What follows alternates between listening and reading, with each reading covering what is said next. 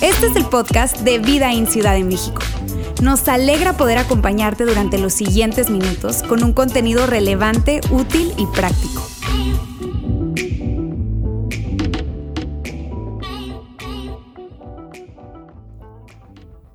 ¿Quién dice Santa Claus? Santa Claus, Santa Claus, ¿están de acuerdo? Oigan amigos, nuevamente gracias, nuevamente gracias. Si no tengo el gusto de conocerte, mi nombre es Jair, soy parte de nuestro equipo acá en Vida en Ciudad de México y me encanta que hoy podamos arrancar una nueva serie, una nueva serie de enseñanzas. Y déjame te cuento un poquito lo que hacemos típicamente acá, si es que estás aquí por primera vez, es que agarramos un tema, tomamos este, un, tema para discutir a través de diferentes semanas, para verlo de diferentes ángulos. Y hoy precisamente es un gran domingo para estar con nosotros, porque estamos empezando, estamos empezando una nueva serie de enseñanzas, de mensajes que titulamos Tu integridad, nuestro mundo. Tu integridad, nuestro mundo. Y en un momento les voy a platicar un poquito más del por qué ese título, pero para empezar yo quisiera preguntar, todos estamos eh, de acuerdo que todos sabemos lo que es integridad, ¿están de acuerdo? Todos tenemos una idea de qué es la integridad, pero es un tema muy interesante, específicamente para nosotros los latinos. Yo no sé si estás de acuerdo conmigo, porque nosotros somos la cultura que se inventó el que agandalla no batalla, ¿verdad? El que no tranza no avanza. Entonces es, muy, es un tema interesante.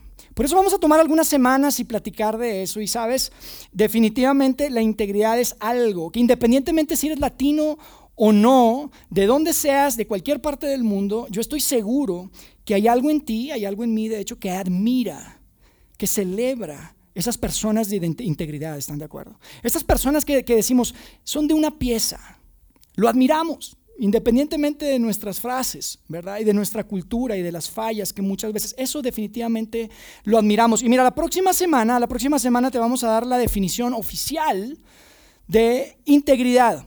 Pero hoy para simplemente estar en el mismo canal, yo quisiera decirte que integridad, para, para, para alinearnos un poco, es simplemente esa determinación, ese valor de poder hacer lo correcto simplemente porque es lo correcto. La integridad es ese valor que tú y yo podemos tener de hacer lo correcto, no porque es fácil, no porque te conviene o te, beneficia, sino que simplemente porque es lo correcto. Hacemos lo correcto porque es lo correcto. Esa es, el, ese es el, eh, eh, la recompensa.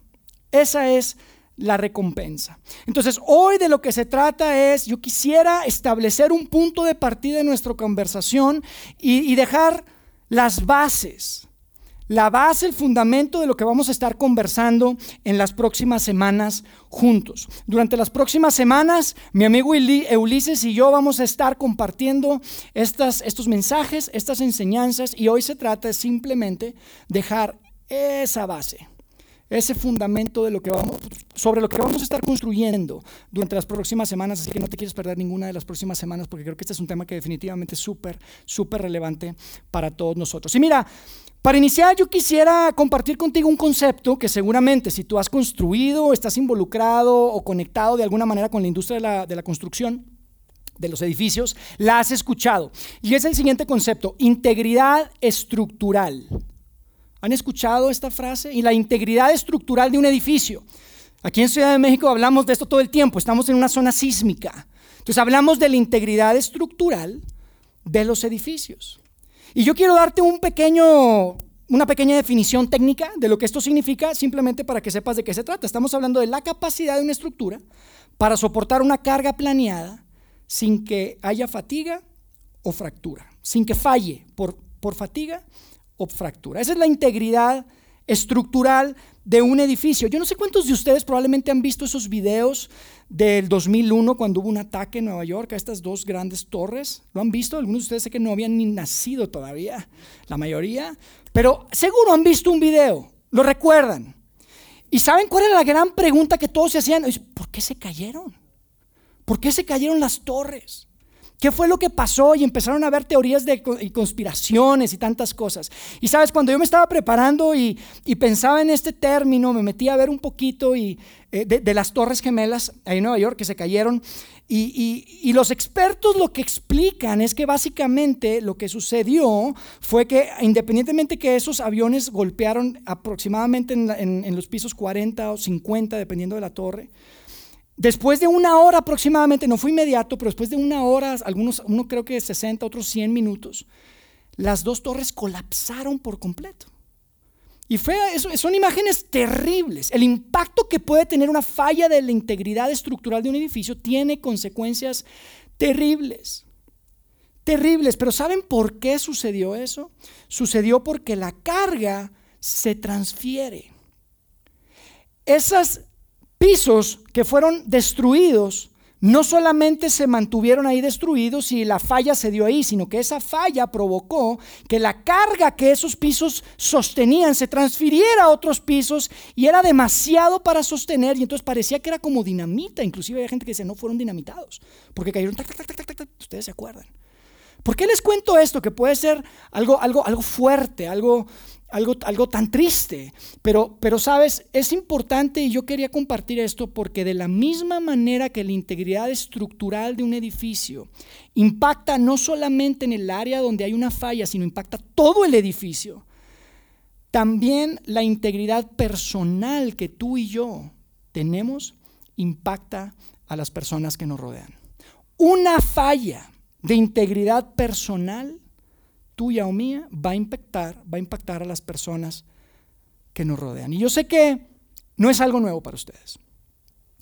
Yo sé que están aquí, seguramente dicen, Yair, eso ya lo había escuchado, vas a hablar, hay que ser intros y todo esto. Pero es tan fácil olvidarlo, ¿estás de acuerdo? Es tan fácil olvidarnos, sobre todo cuando cuesta la integridad. Sobre todo cuando la integridad se trata de, híjole, no, ¿cómo le voy a decir la verdad? No, no, no, no, no, no le puedo decir la verdad. Ahí cuesta. Cuando decimos hacerlo correcto, no, es imposible hacerlo correcto. Demasiado costoso hacerlo correcto. Ahí se nos olvida. ¿Estás de acuerdo?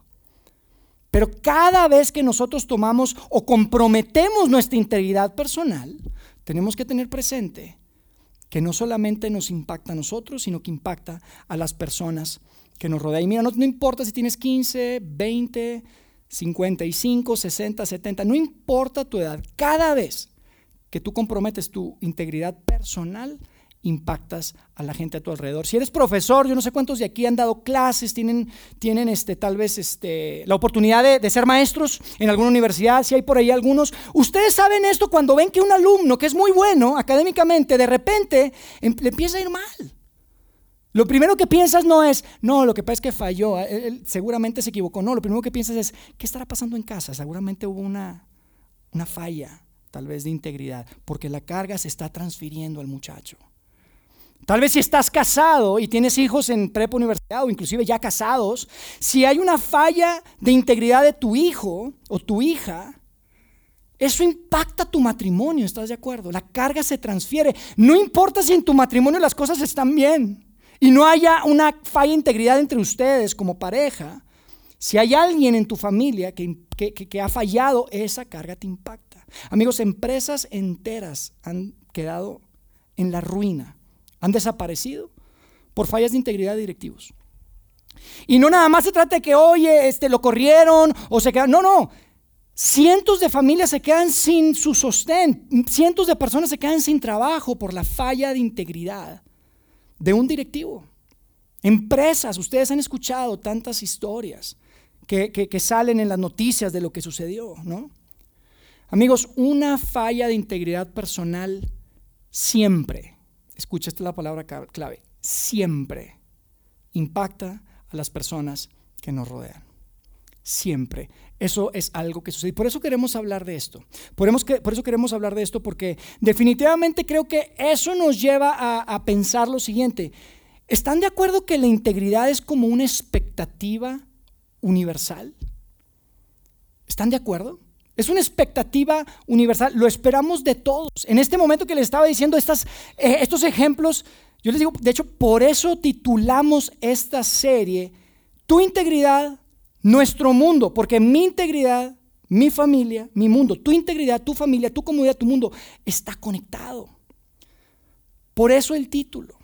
Por eso el título. Y es una expectativa universal. Todos queremos que la otra persona sea íntegra. ¿Están de acuerdo? La gente que está del otro lado de nosotros es importante que sean íntegros. Y la verdad, seamos honestos, esto es lo que nos hace un poquito hipócritas. ¿Estás de acuerdo? Porque lo esperamos de los demás independientemente si yo soy íntegro o no. Independientemente de dónde estoy parado con mi integridad personal, yo lo espero de los demás. Definitivamente yo espero que tú seas íntegro. ¿Sabían que los ladrones, si les robas, se indignan? No es como que, ah, bueno, sí, es que a eso nos dedicamos aquí, ¿verdad? Me robaron. No, no ¡eh! ¿Por qué me robaste? ¿Qué pasa? Si estás en la escuela, en la prepa, en la universidad y en un examen parcial, híjole, mira, te hiciste una trampota bárbara, te copiaste todo probablemente, pero te das cuenta que tu maestro se equivocó al calificarte y te puso medio puntito menos. No dices, bueno, lo que pasa es que yo me copié. No, no, maestro, esto no es justo, se equivocó, ¿sí o no? Así somos. Es una expectativa universal que nos hace, híjole, un poco hipócritas la verdad. Tú esperas eso, seas íntegro o no. Definitivamente lo esperas. Y mira, yo quisiera darte una frase que quiero leer por acá que es un poco filosófica, pero que definitivamente tiene todo que ver con lo que estamos hablando y hacia dónde vamos específicamente el día de hoy. Y es lo siguiente, la integridad, y yo creo que estás de acuerdo conmigo, la integridad supone un deber ser al que apelamos y suponemos que todos deben cumplir. ¿Estás de acuerdo? La integridad supone que hay un deber ser. Hay una manera en que las cosas deben de ser. Hay cosas que simplemente están mal. Hay cosas que simplemente están bien. Hay algo ahí y todos apelamos a ese deber ser. Todos suponemos, ¿verdad? Suponemos que, que lo deben de hacer. O sea, me mentiste. Oye, ¿por qué me mentiste? La implicación es que independientemente que no, hemos, no nos hemos sentado a platicar los pros y los contras de mentir, pues no tienes por qué mentirme. ¿Estás de acuerdo? Nunca hemos platicado lo bueno y las, cosas buenas de, que pueden salir de mentir o no. Cuando vas a firmar un contrato, no te pones a platicar, bueno, hablemos de, de, lo que está bien y lo que está mal. No, no, o sea, tú, si firmas, firmas. No es como que, ¿cuántas cláusulas crees que puedo romper sin que haya problema por el contrato? No, tú asumes esto. Me mentiste, decimos. ¿Por qué me mentiste? Y no es que yo haya definido que mentir está mal. No es que tú hayas definido que mentir está mal. Simplemente sabemos que mentir está mal. Hay un deber ser ahí que suponemos, que asumimos, al que apelamos constantemente. Y sabes, yo creo que hay algo externo, amigos. Hay algo externo que de alguna manera nos lleva a definir qué es lo que está bien, qué es lo que está mal. Por eso no escuchamos cosas, bueno, espero que nunca escuchen esto o que nunca digan esto, pero por eso nunca, así nunca escuchas, sí, te mentí, y luego, ¿qué? ¿Por qué tanto rollo? No, ¿verdad que no? Sí, te engañé. ¿Y luego? ¿Cuál es el problema? No, más bien lo que escuchamos es, no, espérame un, espérame un segundo, déjame te cuento por qué, es que lo que pasó fue que, es que la razón fue y nos excusamos. ¿Están de acuerdo? Nos justificamos constantemente. ¿Por qué no mejor decidimos que mentir está bien y ya? Así no tenemos que justificarnos. No, ¿verdad? No se puede. Definitivamente hay algo más allá. Hay algo más allá. Hay cosas que simplemente sabemos que están bien y cosas que simplemente están mal. Te quiero proponer lo siguiente, esto es importante, escúchalo y lo vamos a poner en la pantalla. Hay un deber ser que está más allá de ti y que tiene poder sobre ti, pero que no se originó de ti. Hay un deber ser, ¿estás de acuerdo? Que está más allá de ti, no, no, no es tuyo mío, hay algo, hay algo más allá. Tiene poder sobre ti y sobre mí, pero que no se originó en nosotros. Eso es lo que nos lleva, sobre todo cuando nos lastiman o lastiman a alguien a quien amamos, a decirnos, ¡eh, espérame! Eso no está bien. ¿Estás de acuerdo? Pero ¿de dónde viene eso? ¿De dónde viene eso? Hay que saber. ¿De dónde viene eso? Y eso es lo que quiero que hablemos hoy específicamente. ¿De dónde viene ese deber ser? Eso que está más allá de ti, que está sobre ti, que tiene poder sobre ti, pero que no viene de ti. No se originó en ti ni en mí. ¿De dónde viene? Tenemos que saberlo. Y amigos, si, si tú estás acá, no eres un seguidor de Jesús, probablemente esto de Dios, pues mira, estás tal vez, diste la oportunidad, te invitaron aquí a ir a casa de Toño después de la reunión y aceptaste y tal vez estar aquí. Qué bueno que estás con nosotros. Pero te quiero decir algo, independientemente de si seas seguidor de Jesús, seas cristiano, seas católico, creas en Dios, tienes muchas dudas. Es importante saber de dónde viene esto porque nos impacta a todos. ¿Están de acuerdo? A todos nos impacta. Algunos lo llaman conciencia, algunos le llaman la moral, ¿verdad? Por eso escuchan que decimos, no me traigo una cruda moral.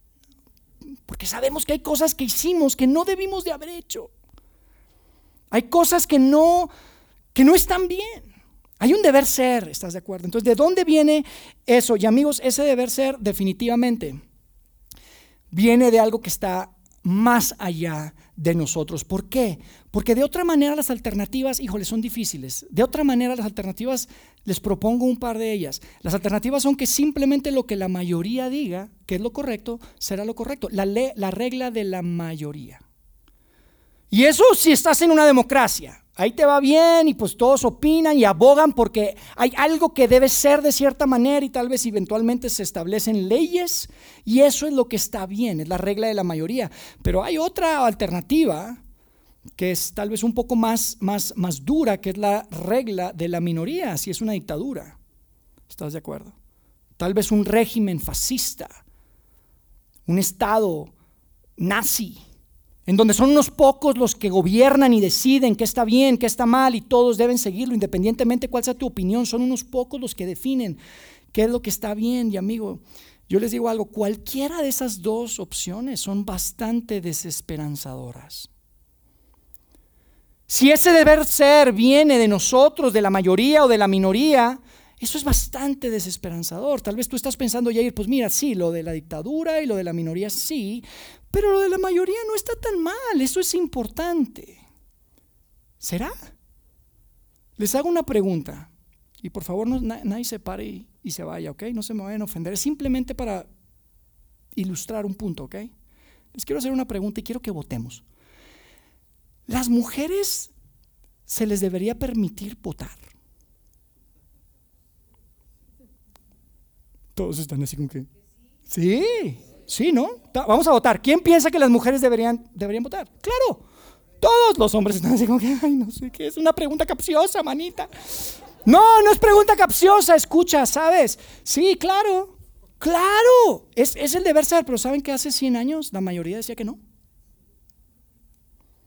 Entonces hace 100 años la mayoría tenía razón porque era la mayoría. Amigos, hay algo más. Hay algo más allá de ti, que tiene poder sobre ti, sobre mí. Hay un deber ser, que cuando, cuando nosotros nos preguntamos, ¿qué es eso? Nosotros creemos que hay algo divino en ti y en mí, de donde viene ese deber ser.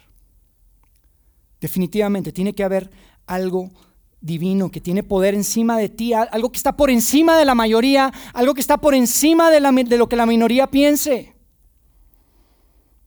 que trasciende culturas, trasciende tiempos, trasciende generaciones. Hay un deber ser que creemos que viene de arriba, ahora sí que literalmente como decimos.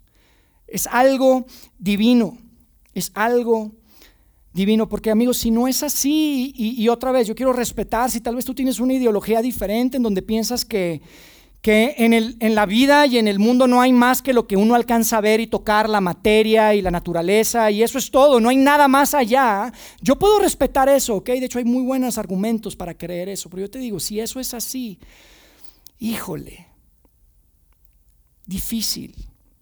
Difícil, ¿sabes por qué? Porque ni tú ni yo tendríamos derecho de exigirle nada a nadie, ni de esperar nada de nadie. Si todo lo que hay es materia solamente, y no hay nada más allá, ese deber ser es la mayoría, es la minoría, es lo que se me ocurre ahorita, es, a través de los tiempos. Híjole, es desesperanzador. Pero nosotros creemos nosotros creemos, ay, mira, me está, encontró algo ahí, perdón, este, hay algo más allá, hay algo más allá, y yo sé que tú sabes que hay algo más allá. Hay algo en tu interior que te lleva a pensar que hay algo más. Porque si no de otra manera, ¿cómo podríamos, imagínate, cómo podríamos criticar al presidente? Nos encanta criticar a los presidentes y a los gobernantes, ¿verdad? Pero ¿qué derecho tienes tú? ¿En base a qué? ¿Criticarías o exigirías algo de tus gobernantes? ¿Para qué? ¿Cómo? ¿Cómo puedes exigirle algo? Tiene que ver, son tus opiniones contra mis opiniones, son tus experiencias contra mis experiencias. Tu pasado contra mi pasado, no hay una referencia. No habría. No se podría, pero tú y yo sabemos que hay algo más. Yo espero que estés de acuerdo conmigo. Y esa es mi propuesta el día de hoy. Eso es lo que quiero poner sobre la mesa el día de hoy. Y quiero que pienses en esto, independientemente cuál sea tu experiencia de fe, dónde estés parado en este momento. Escucha, escucha lo siguiente. En el momento, en el momento que intentamos justificar un comportamiento en nuestra mente, en el momento que empezamos a justificarnos, ¿verdad? En nuestra mente algún comportamiento y tú sabes que eso te pasa todo el tiempo, ¿estás de acuerdo? Te va a pasar hoy antes de que termine el día. No, no debería de ir, pero sí. Ay, no, no debería mentir, pero bueno, es que bueno, no debería, pero ¿verdad que sí lo haces? ¿Verdad que sí lo hago? En el momento que tú empiezas a caer ahí, ¿sabes qué es lo que estás haciendo? Estás reconociendo lo divino.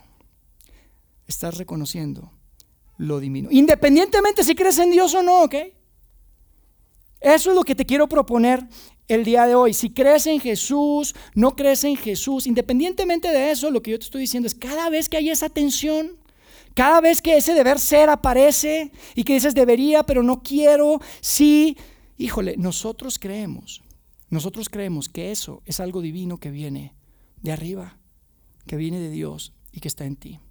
Hoy quiero compartir con ustedes algo que escribió un hombre llamado Pablo. Lo conoces tal vez como San Pablo, el apóstol Pablo, un hombre que vivió en el primer siglo y que escribe algo a un grupo de seguidores de Jesús que vivían en la gran metrópoli, la gran metrópoli de Europa, Roma. Probablemente ustedes han escuchado acerca de Pablo, estas cartas que escribió y una carta que escribió a los seguidores de Jesús en Roma donde les escribe acerca de este tema. Él lo hace mucho mejor que yo. De hecho, si leemos esos dos versos, dices, uy, nada más nos hubieras leído eso, y ir y ya quedó. Pero como tengo que hablar como 30 minutos, pues había que meterle un poquito más de choro. Pero les voy a decir algo. Lo interesante es que el contexto de lo que estaba sucediendo es que más y más y más gente empezaba a tomar la decisión de seguir a Jesús, de poner su confianza en Jesús. Y eran gentiles. ¿Qué son gentiles? Gente que no eran judíos. El cristianismo nace del, judaísmo de alguna manera. Jesús viene a hacer algo completamente nuevo, pero él era judío.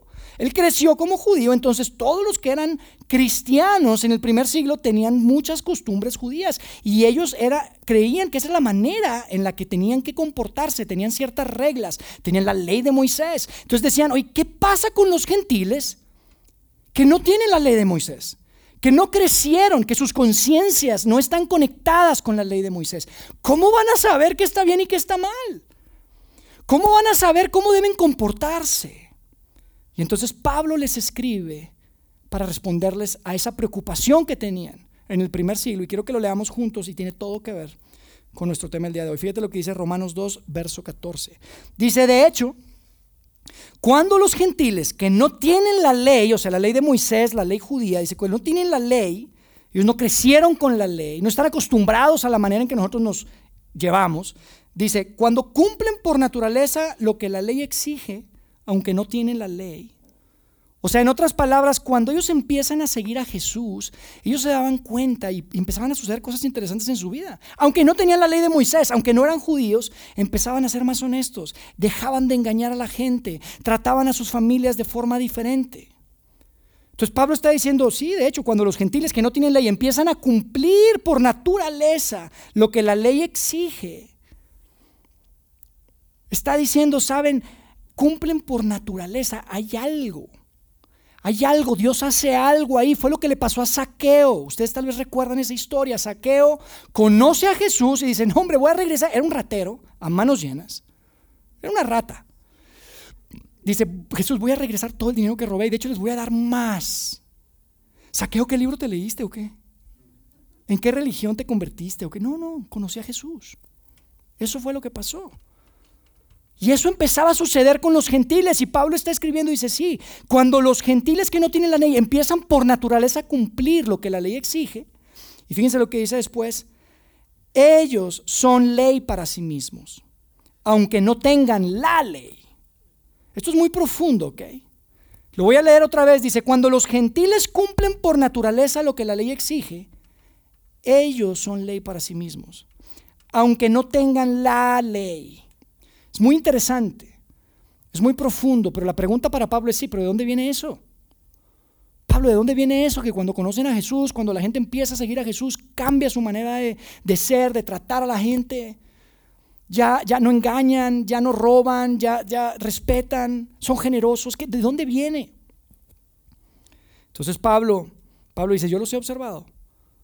Pablo viajó por toda la costa del Mediterráneo conociendo gente, gentiles y hablándoles del amor de Dios a través de Jesucristo y lo que Dios había hecho en el primer siglo, en su tiempo, para alcanzarnos.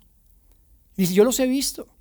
Te voy a decir por qué sé, por qué, ¿cómo sabes, Pablo? Y entonces dice ahí en el verso 15, dice, ellos muestran que llevan escrito en el corazón lo que la ley exige, como lo atestigua su conciencia. Lo que la ley exige, o sea, no la ley de los sacrificios que hacían los judíos, sino la ley de cómo tratar a los demás. Dice, cuando ellos muestran, ellos muestran que, que llevan en el corazón esa ley, lo que la ley exige. Y su conciencia lo atestigua, su conciencia es testigo, su conciencia se alinea a lo que Dios quiere. ¿Cómo sabes, Pablo? Fíjate lo que dice en la segunda parte del verso 15. Dice, pues sus propios pensamientos algunas veces los acusan y otras veces los excusan.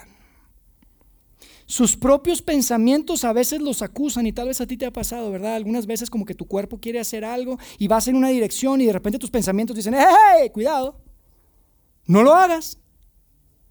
No lo hagas. Hay algo que tú dices, sí, es que, es que yo quiero. Dice, no, no, pero hay otra parte de ti como el angelito, ¿verdad? Y el diablito en tu mente. De eso está hablando Pablo. Dice, sus conciencias les hacen sentir y saben, les exige. Ellos son ley para sí mismos, aunque no tengan la ley de Moisés. Y hay como un diálogo interno, ¿verdad? Es que quiero hacerlo, pero no debería. No, no deberías. Es que quisiera ir, pero no debería ir. Sí, sí, no, no deberías de ir. Y al mismo tiempo no nada más te acusa o te protege, sino que también te confirma, te excusa. Te excusa y te dice, ¿sabes qué? Sí, está bien lo que hiciste. Es, era importante que lo hicieras. Aunque ya no te van a dar bono este año probablemente. Hmm. Felicidades, buen trabajo. Eso es lo que nos dice. Esa ley de Dios de la que está hablando, que dice que está dentro de sus corazones. Sí, yo sé que ella está llorando en su cuarto, yo sé que tal vez no te va a hablar, pero es importante que tuvieras esa conversación.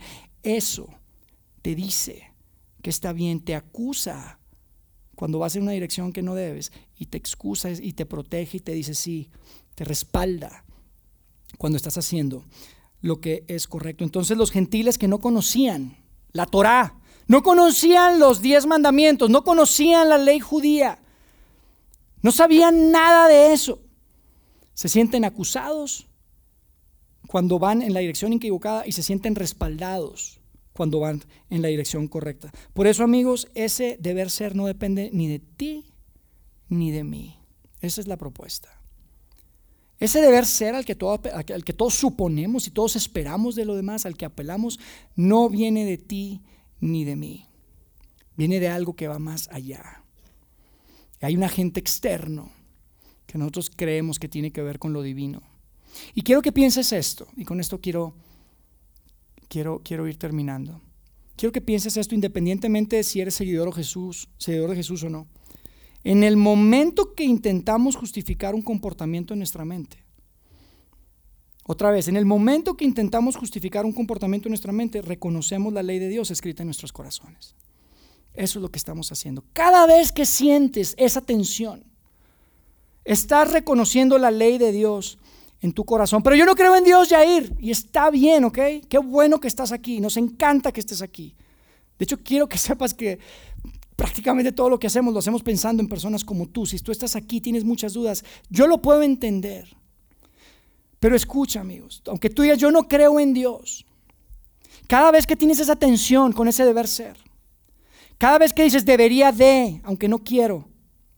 Debería de hacer esto otro, aunque no quiero. Tal vez tú piensas que es la conciencia, tal vez tú piensas que es la presión de la sociedad.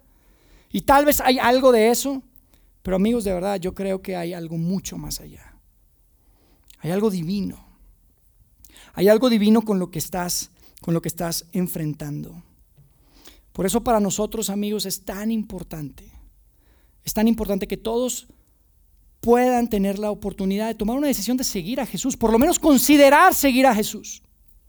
Por eso creemos que es tan importante el que todos puedan conseguir seguir a Jesús, porque Jesús vino justo a establecer este nuevo reino, en donde de alguna manera viene a presentarnos el reino de Dios y mostrarnos que está en tu corazón y en mi corazón, y que simplemente se trata de escucharlo. Tienes que escucharlo.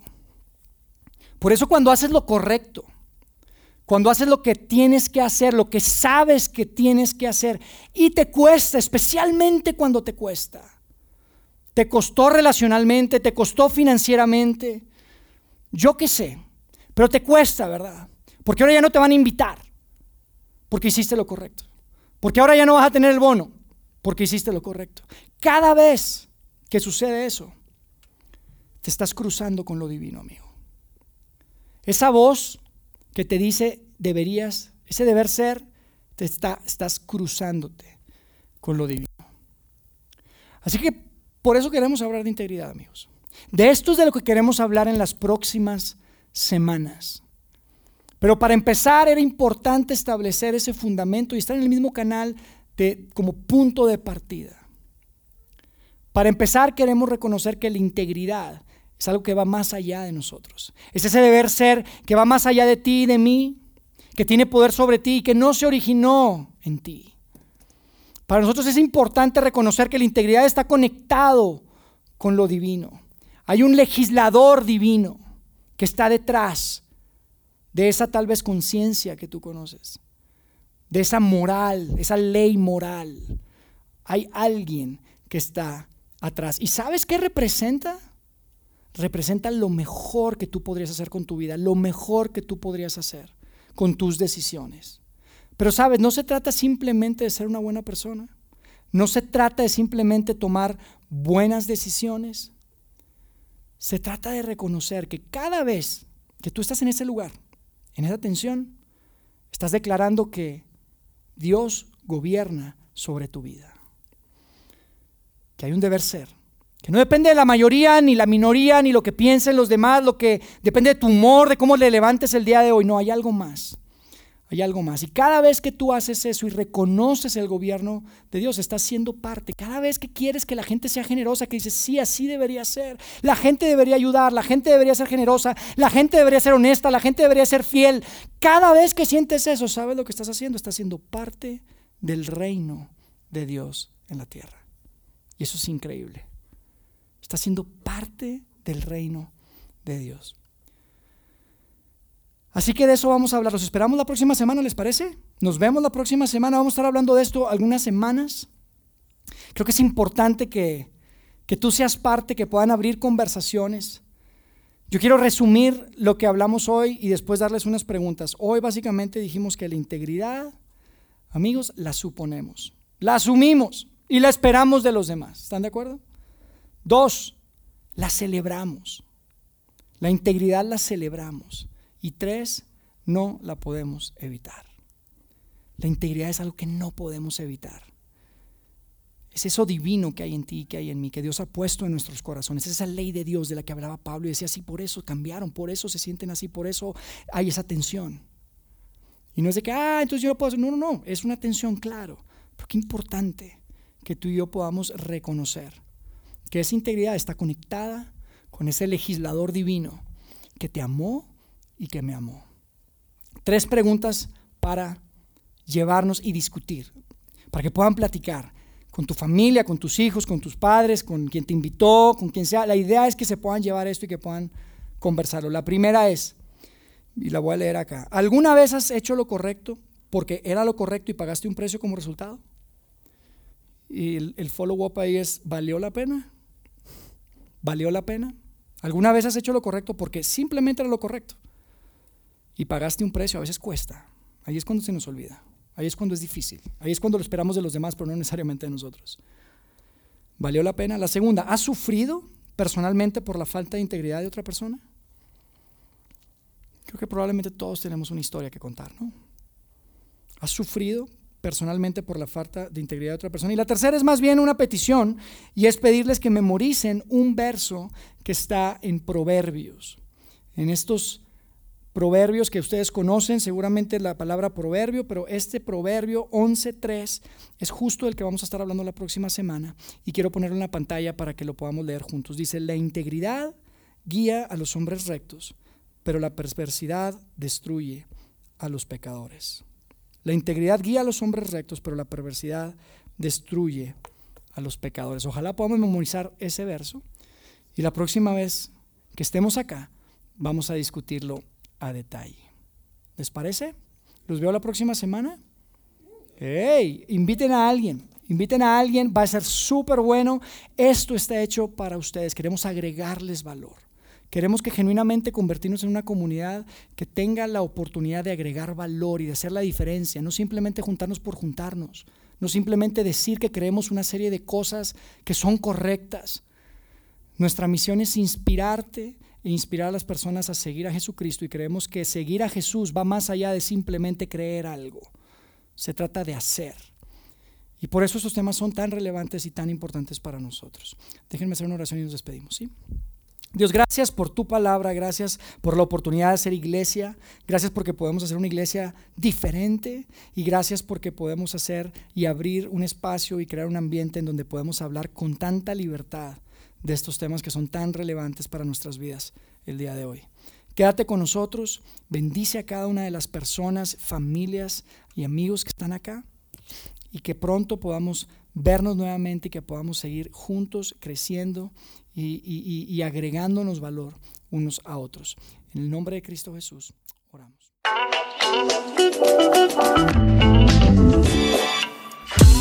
Sigue conectado a los contenidos de Vida en Ciudad de México a través de nuestro sitio web y de las redes sociales. Muy pronto estaremos de vuelta con un nuevo episodio.